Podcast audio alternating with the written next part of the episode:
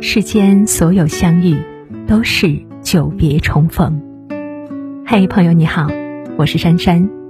无论你在世界的哪个地方，我都愿意在这个温柔的夜色中，点一盏心灯，温暖你。欢迎收听《珊珊夜读》。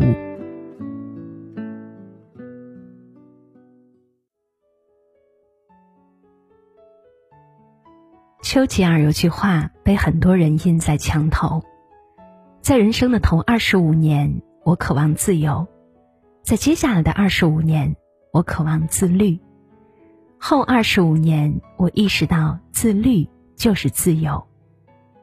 自律就是自由，简简单单六个字，囊括了人这一生的命运。有人靠自律一步一个脚印，从一无所有到功成名就。有人一副好牌不知珍惜，自甘堕落，懈怠无望。人与人之间的差距，不过就在“自律”二字。自律是一个人最高级的修行。每次翻看朋友圈，总能够看到这样一类人：一年三百六十五天，天天打卡。有人晒跑步公里数，每天五公里，偶尔身体不舒服也能跑个三公里。有人晒肌肉、马甲线。运动照，五年下来，从内而外的变化会让你真心叹一句：“这可不是为了晒而晒，而是真真实实练出来的。”还有人每天早起晒读书笔记、外语学习记录，你以为他们只是一时兴起，可就有人坚持做了两年，已经如火如荼开展了自己的副业。每次看到这一类人，心里总会涌出无限的羡慕和冲动，羡慕他们能够日复一日的坚持，能够控制自己抵御懒惰拖延的诱惑，能够狠狠的碾压内心的痛苦，最终形成属于自己的优质习惯，开启渴望的人生之路。也会忍不住像他们一样开始自律的第一步，可是往往一只脚还没踏实，另一只脚。已经在叫嚣着后退。自律这二字，光是入门就已是不易。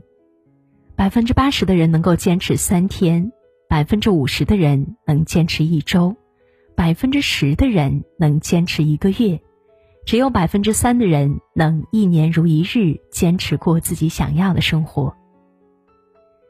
自律是修身。当一个人身体素质得到有序强化，精神状态也随着转好，工作更专注了，思维更活跃了，做事情更有激情了。自律是修心。人什么时候最焦虑？发现自己行动慢于时代的发展时，发现自己的能力匹配不上自己的野心时，发现自己。永远徘徊在渴望的生活之外，找不准自己的节奏时。可是，当你的生活开始自律起来，一切有条不紊的进行，内心的迷茫不安就会被悄无声息的治愈。自律是修行。很多人疲惫于两点一线的工作，烦躁于各种各样的人情世故，被逼迫着长大，被倒推着前行。生活一地鸡毛，人生一事无成。但是把自律慢慢的融入骨子里的人，总能够寻找到生命的真正意义。日子顺起来，心态平和起来，人生也会循着发光发亮的痕迹开始闪耀起来。自我控制是强者的本能，自我安慰是弱者的技能。韦伯说。人是自我编织的意义之网的动物。昨天工作太多，今天身体不舒服，明天又有了突发事件。早上信心满满，给自己列了一堆计划，晚上丧气沉沉，想着明天再开始吧。今天好累呀。其实说到底，还是信念不够坚定。就像戒烟，很多人戒不了烟，是觉得戒烟好难呀。反正大家都戒不了烟，我失败了也无所谓。一次又一次的尝试，一次又一次的轻易失败、轻易放弃，戒烟这个信念就成了可有可无的目标，到最后也就真的再也戒不了烟了。但是你要知道，所有的逆袭都该是有备而来。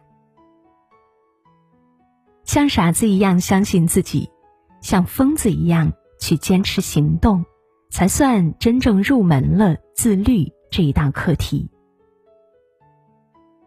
著名评剧演员白玉霜被人称作“评剧皇后”，她有一个习惯，不论三伏酷暑还是三九严冬，一有时间就去练功练嗓子。有人对她说：“你已经成名了，干嘛还这么苦练呀？”她笑笑说：“戏是无止境的，自律也是无止境的，它不是一天两天的玩闹，而是一年。”十年、几十年的习惯和常态，当你真正做到不为了别人，只为了自己而去自律，甚至把坚持抛在脑后，把行为融入吃饭、刷牙一样的日常时，才算是把自律做到了极致。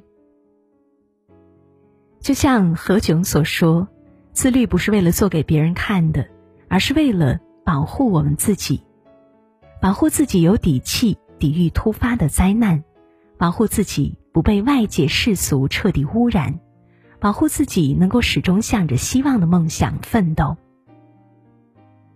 你要知道，熬夜很爽快，偷懒是赚到，但透支的快乐总会需要用无数倍的失落感来偿还。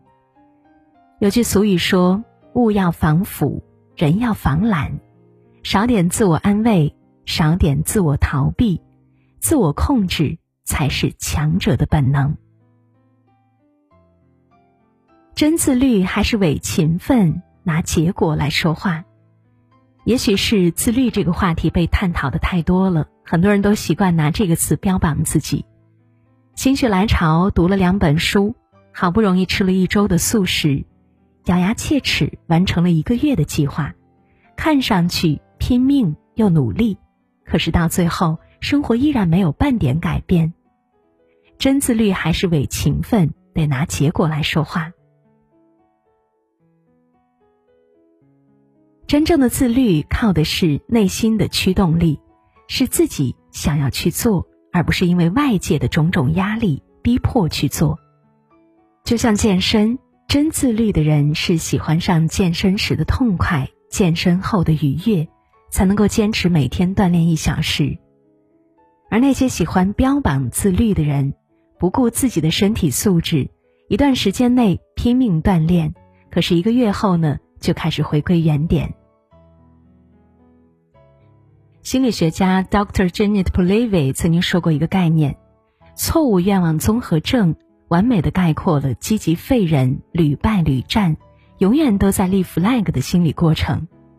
通过为自己定制新的目标，使得之前困扰我们的自责、恐慌，仿佛瞬间都得到了救赎和悔过。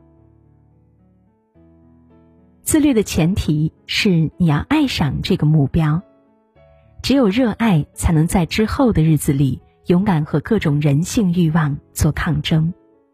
否则，为了自律而自律，为了忙而忙，只是画地为牢，越努力越焦虑。越拼命越丧气。合理规划好自己的时间，衡量好自己的身体状态、精神状态，仔细想想你渴望的生活状态是什么样子，慢慢的循序渐进，开始你的自律人生。网上有句话说：“最实用的自律是攒钱，最养眼的自律是健身，最健康的自律是早睡。”最改变气质的自律是看书，最好的自律是经济独立。如果你不知道如何开始，不如从这几点重塑你的生活。祝你从渺小启程，以伟大结局，终其一生活出最渴望的闪光人生。